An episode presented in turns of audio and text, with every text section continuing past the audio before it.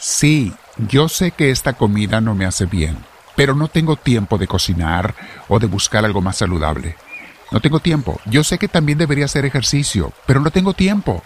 Además, regreso tan cansado, tan cansada que ya no me quedan ganas.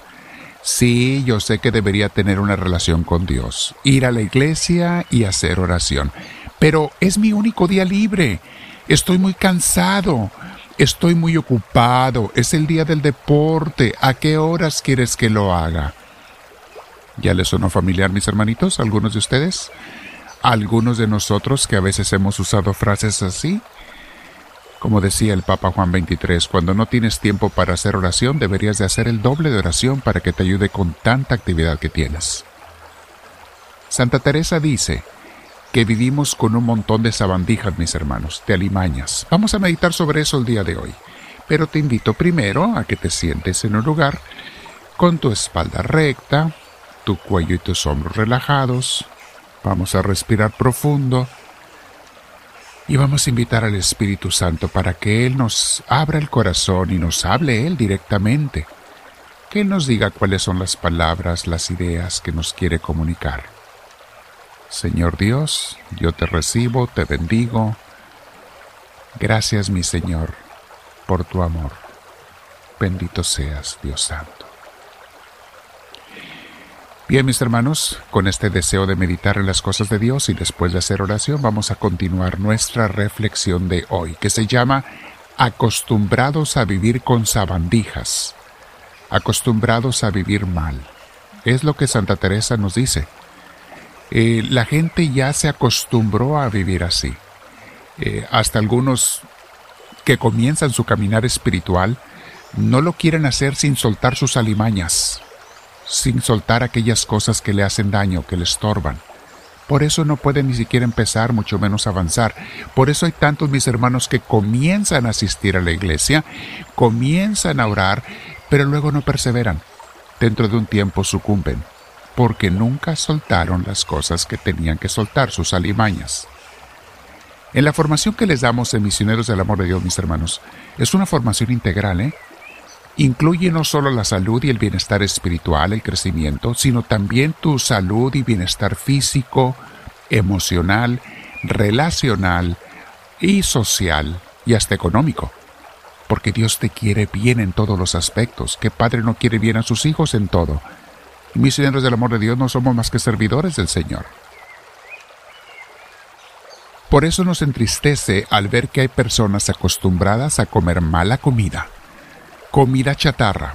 Hasta se la dan a sus hijos algunas personas para no batallar y porque sus hijos se encaprichan, para no batallar le dan comida, basura que saben que les va a dañar la salud a sus hijos. No les importa. Saben que no les hace bien, pero ya están acostumbrados a hacerlo. Es lo más práctico, lo más fácil. Y la siguen comiendo, ellos o hasta sus hijos, aunque les esté destrozando su salud. De vez en cuando, mis hermanos, una comida no muy saludable, que tampoco que sea mala, pero de vez en cuando está bien, pero diario no creo que esté bien. Ahí le estamos fallando hasta Dios que quiere nuestra salud en todos los aspectos. Otros ya están acostumbrados a maltratar su cuerpo, no dándole el cuidado necesario, no haciendo el ejercicio que debemos, dejando que se vaya deteriorando y enfermando innecesariamente cada vez más y más. Otros, sus alimañas es que están acostumbrados a no descansar, también dejando que su salud se destruya poco a poco. Otros acostumbrados a vivir con rencores que les destruyen su alma y sus emociones. Otros acostumbrados a vivir depresivos. Otros a tantas cosas malas, mis hermanos. Y lo más triste es ver a los acostumbrados a un cristianismo mediocre o nulo. Es indispensable que nos deshagamos de esa manera mala de vivir nuestra fe, mis hermanos, porque no está correcto. Yo oigo en Twitter, o leo más bien en Twitter, las, eh, las invitaciones que hace el Papa a que seamos más amorosos, a orar, a ayudar a los necesitados, a vivir unidos. Y siempre que las oigo, esas exhortaciones del Papa, me pregunto, ¿cuántos de los creyentes tenemos oídos sordos a esas palabras o cabezas huecas que nos entran las palabras por una oreja y salen por la otra. No se quedan adentro porque no hay nada adentro. ¿Cuántas de esas exhortaciones caen al vacío? Sí, mis hermanos, a Dios le importa no solo la salud de tu alma, sino la salud de todo tu ser, cuerpo, como les dije, tus emociones, porque todo es de Él. Él te prestó tu cuerpo, tu, tu vida en esta tierra, por un tiempo, y espera que la cuides bien.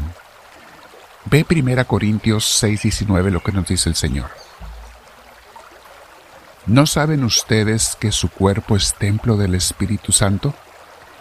El Espíritu que Dios les ha dado y que el Espíritu Santo vive en ustedes. Ustedes no son sus propios dueños, porque Dios los ha comprado. Por eso deben honrar a Dios en el cuerpo. Lo tienen ahí, mis hermanos. Ya está desde la Sagrada Escritura hace dos mil años, desde la Biblia. Éxodo 23, 25 dice, Adora al Señor tu Dios, y Él bendecirá tu pan y tu agua. Yo apartaré de ustedes toda enfermedad. Claro que a Dios le preocupa mi salud, mis hermanos. Claro, pero tenemos que darle su lugar a Él y, respetar las cosas que Él nos manda. Hace dos mil años, mis hermanos, no había casi nada de conocimientos médicos, comparado con hoy no. Tampoco se conocía sobre la importancia del ejercicio físico porque la gente ni pensaba en eso, todo el día estaba activa. La gente trabajaba, era delgada porque comían poco y trabajaban mucho. Pero aún San Pablo reconocía que el ejercicio físico hace bien junto con un alma sana. Y a su discípulo Timoteo, en 1 Timoteo 4:8 le dice, pues aunque, aunque el ejercicio físico sirve para algo, la piedad, la vida espiritual, es útil para todo, porque tiene promesas de vida para el presente y para el futuro. Mis hermanos, ¿y quién iba a pensar que a Dios le importa si comemos bien o comemos mal? Pues fíjate que sí, Dios se preocupa por nuestro bienestar integral por eso, misioneros del amor de Dios, también nos preocupamos por el bienestar integral en todos los aspectos de nuestros seguidores, de nuestros miembros. Mira lo que dice 1 Corintios 10, 31 y 32. En todo caso, lo mismo si comen que si beben, que si hacen cualquier otra cosa, háganlo todo para la gloria de Dios. O sea, mis hermanos, de acuerdo a su voluntad, para su gloria. ¿Cómo voy a hacer algo en contra de su voluntad y darle gloria? No den mal ejemplo a nadie, ni a los judíos, ni a los no judíos, ni a los que pertenecen a la iglesia de Dios. Y estaba San Pablo explicando toda esa teología sobre las comidas prohibidas y las comidas aceptadas, etc. Pero en todos los aspectos, mis hermanos, eh, el que, lo que tú comas para tu cuerpo también es importante para Dios. Lo que comas para tu mente, con tu vista, con tus oídos, con tus pensamientos. Hoy vamos a preguntarle a Dios algo, mis hermanos, importante. Señor, ¿estoy cuidando bien de mi alma, de mi cuerpo, de mi mente y mis emociones? ¿Te estoy complaciendo en ello, mi Dios? ¿Estoy dispuesto a renunciar a las alimañas, sabandijas que hay en mi vida? Esta enseñanza, mis hermanos, nos va a servir para toda la vida para mejorar toda nuestra calidad de vida. ¿Cuántos años viviremos no sabemos? Pero que lo vivas lo mejor posible. Es lo que Dios quiere. Es lo que mi edad queremos. Que todos vivamos lo mejor posible de acuerdo a la voluntad de Dios. No te acostumbres a vivir mal.